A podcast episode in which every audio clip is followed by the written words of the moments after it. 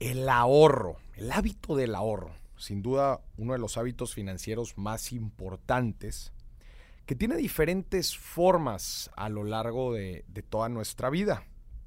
Desde que somos chicos, adolescentes, adultos jóvenes, adultos, el ahorro es algo que siempre nos acompaña porque obviamente es un, es un fundamento de, previsión financiera, pero nos acompaña otra vez de, diferentes maneras a lo largo de la vida.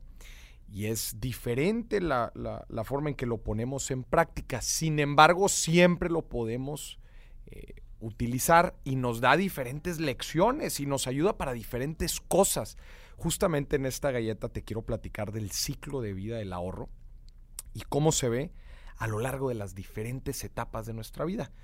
Independientemente de qué etapa estás tú, si eres universitario, si eres un adulto joven, si ya tienes familia, si ya estás un poco más grande, no importa la etapa, seguramente le vas a poder sacar mucha carnita a, todo este tema del ciclo de vida del ahorro.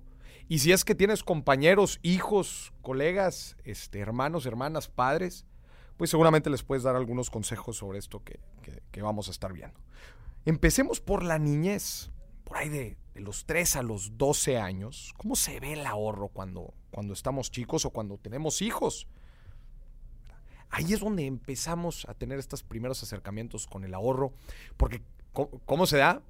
Pues por necesidad. Queremos comprar algún videojuego, queremos comprar eh, pues algún gadget, ¿no? Queremos comprar la camisa de nuestro equipo favorito y nos damos cuenta que necesitamos ahorrar, necesitamos acumular algo de dinero. Y aquí es donde se, nos acerca o se nos introduce primero que nada a este, a este hábito o inclusive al, al hábito del trabajo. Ah, pues necesito trabajar para, para poder eh, conseguir esto.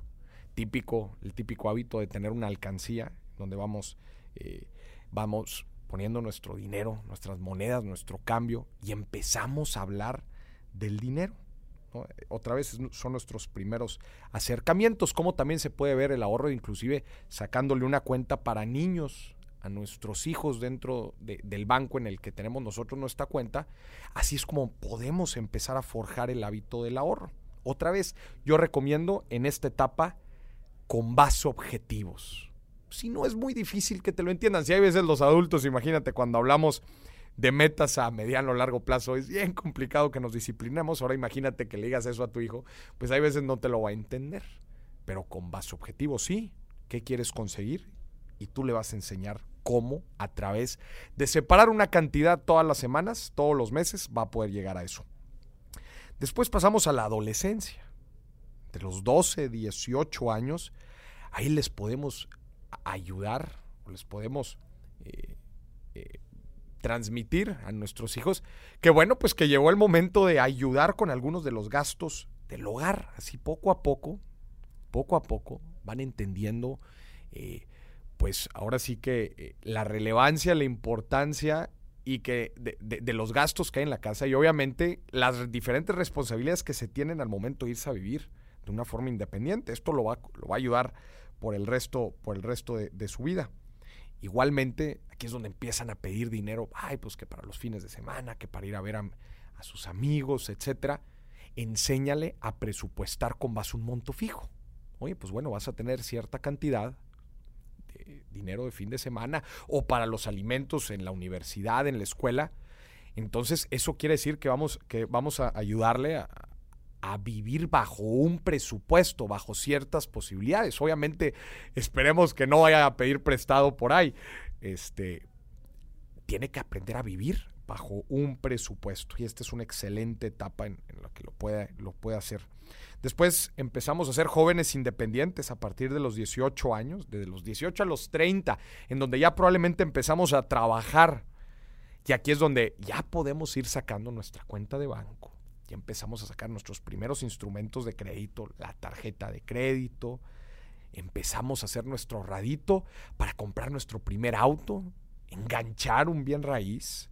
Empezamos ahora sí a poner en práctica nuestras metas financieras y aquí es donde el hábito del ahorro que fuimos trabajando en las dos etapas anteriores, ahora empieza a cobrar más relevancia porque ahora somos nosotros los que tomamos las decisiones. Ya empezamos a generar un historial crediticio, ya ahora sí nosotros tenemos la responsabilidad de utilizar bien estos instrumentos financieros. Y aquí otra vez, pues son las primeras, los primeros acercamientos ahora sí con una vida independiente. Se puede decir en esta etapa de adulto joven, de los 18 a los 30. Después pasamos a hacer parejas con hijos, con niños en caso de que tu camino lo lleve por ahí, entre los 30 y 40 años, ahí vivimos la etapa de ajustar nuestro presupuesto a las nuevas responsabilidades que tenemos. El tener una familia tiene gastos diferentes, el vivir en pareja tiene gastos diferentes. Antes dimos, el, en la etapa anterior dimos el paso de independizarnos, pero ahora tenemos que contemplar si donde vivimos es lo suficientemente grande para crear una familia, los gastos médicos, ahora que conllevan los gastos de seguro, educativos, los insumos en el hogar, probablemente ya gastamos más en alimentos, desde la cantidad de gastos que se nos van en pañales.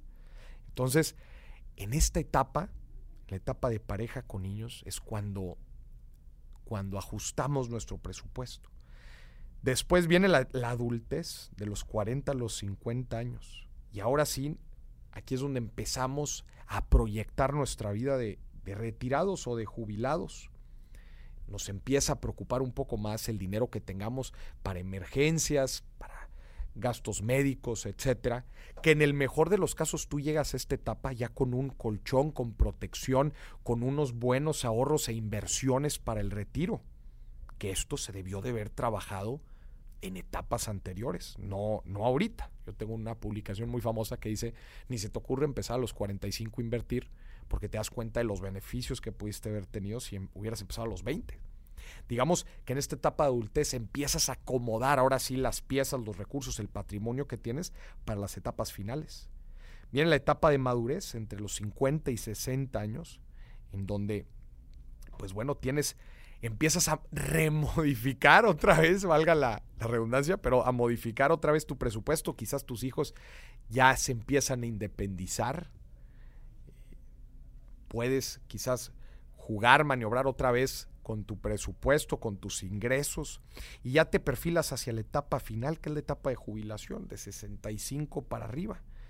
Y ahí revisas tu planeación financiera, ves con qué cartas te estás retirando, con qué etapa te perfilas para esta, de qué forma te, perfilas a esta última etapa en donde pues ya quizás empezamos a bajar un poco las revoluciones en nuestra, en nuestra vida, empezamos a dedicarle más tiempo a las cosas que nos apasionan, a viajar, cosas que quizás antes no nos atrevíamos por falta de tiempo y que ahora, ahora sí, ahora sí lo tenemos. Tenemos en el mejor de los casos nuestro ahorradito de de retiro, estamos teniendo nuestros ingresos, nuestro patrimonio nos genera, nuestros hijos ya son independientes y es así como se ve el ahorro y nuestro presupuesto en la última etapa de nuestra vida, el momento que nos retiramos, y hacia adelante, que es una etapa pues muy bonita en donde podemos disfrutar mucho nuestra familia, donde ponemos o seguimos trabajando con todos los activos, conocimientos, experiencias, habilidades que fuimos desarrollando a lo largo de nuestra vida activa.